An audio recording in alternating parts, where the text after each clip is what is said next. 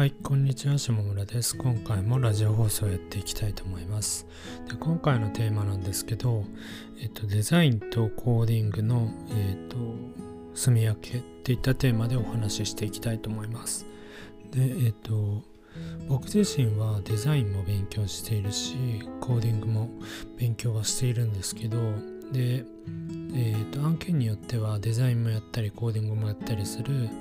まあ、フリーランスなので、その、フリーランあの全部やんなきゃいけないんですけどそういった形で仕事をしています、まあ、もちろんそのデザイン部分だけ、えー外に出すようなこともしているんですけどとはいえ自分でデザインをすることも多いです、まあ、最近だと,、えーと画像だけはデザイナーさんに作ってもらって、えーしかもその、えーサイズも指定して作ってもらったりしてそれでえっ、とレイアウトの部分は自分で作るみたいな。そういった形が多いですね。で、えっと、あと制作会社さんでも働いているんですけど、制作会社さんだとデザインをもらってそれを、ね、コーディングするっていう形が多いです。で、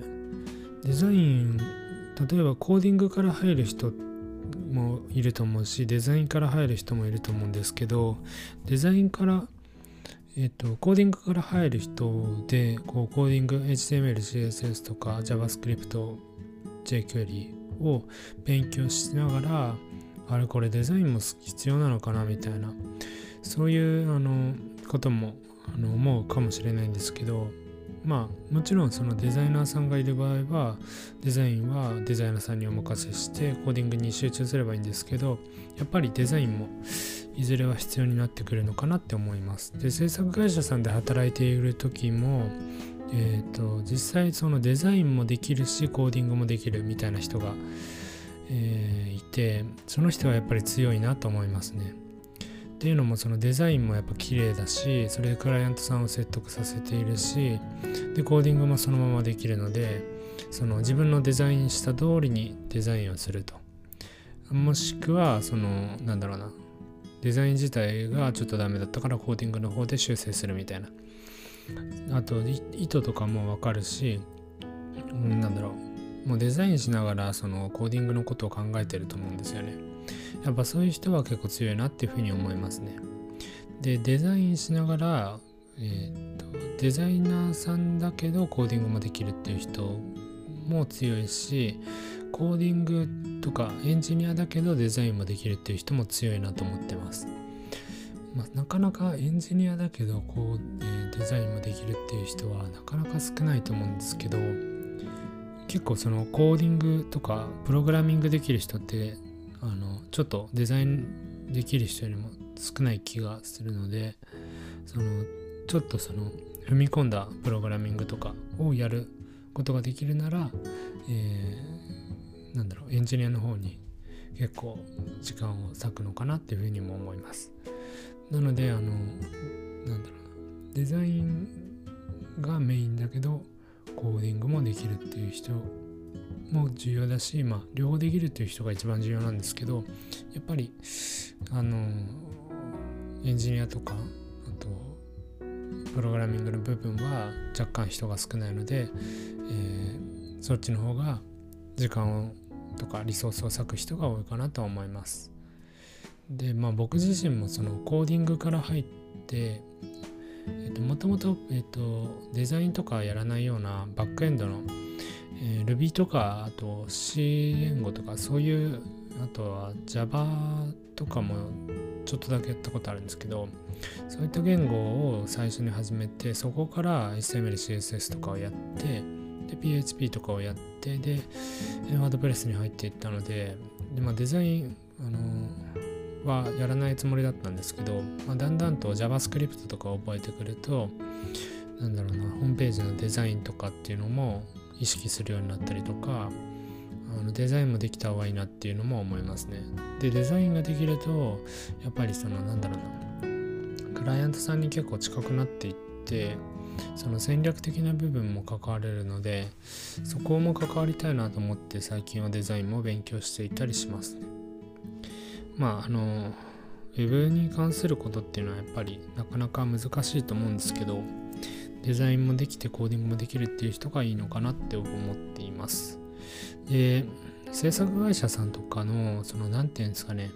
その組織図みたいなの見ると結構デザイナーさんとエンジニアって分かれていたりすると思うんですけどなんだろうな。あの両方やってる人とか両方できる人がやっぱいるところに入りたいなと思っていてそんな感じですね。あとまあ、制作会社さん小さいところも多いので全部できる全部任せてもらえるっていうところも多いと思うんですけどやっぱデザインもできるエンジニアとかエンジニアもできるデザイナーさんとかになれるのが一番強いのかなっていうふうに思っています。あと分業制にしてなんだろうなこうあのちょっとなんだろう分裂が起きるというかうんいいエンジニアとかそういうふうに思われたら嫌だなっていうふうには思ってますね。まあデザイナーさんウェブのデザインから入る入る人ってなかなか少ないのかなとも思うんですけどウェブのデザインをやるなら多分コーディングから入ってコーディングちょっと厳しいなって思ったからデザインやるみたいなウェブデザインやるみたいなそういう人が多いと思うんでデザインから入る人は多分あのグラフィックとか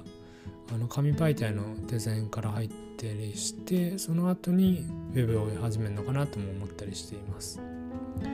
まあなんでその SML、CSS がわからないデザイナーさんまあちょっと多分誰でも少しはわかると思うんですよね。ちょっとぐらいわかると思うんですけどなんだろうな、まあ、よくあるデザインを作るっていうのがまあウェブでは大切なのかなとも思ったりするので。その辺はやっぱデザイナーさんもこうデザインだけじゃなくてエンジニアもちょっとできるという風な人だといいと思います。まあそうですね。まあこんな感じで僕今回は、えっと、デザインとコーディングについてお話ししていきました、まあ、僕自身がそのあの最近ですねその情報設計というかあのクライアントさんとお話しする機会も多くてそういった時にその、まあ、エンジニア視点でこう考えてしまうこともあったりするんですけどデザイン視点でこうどっちの方が見やすいのかなとかまあウェブの場合だとそのページを分けるべきか、えー、同じページにするかとかあとは何だろうな。まあそうですね。情報を分けるか同じにするかとか。そういう話だったりとかあとまあその何て言うんですかねグローバルナビとかのナビゲーションをこう分けるか同じにするかとかあとカテゴリカテゴリーとかですねそのグローバルナビのカテゴライズをそのどういうふうに分けていくかっていうのもやっぱ重要なのかなとも思ったりしますね。うん、やっぱりこう結構制作会社さんとかでもまあ制作をするだけじゃなくてこうカテゴライズするというか、えー、経営の形を見てカテゴリーを作っていくっていうのも大事だと思うのでその辺もお話ししていきました。えー、という感じで、えーと、今回もご視聴ありがとうございました。えー、さよなら。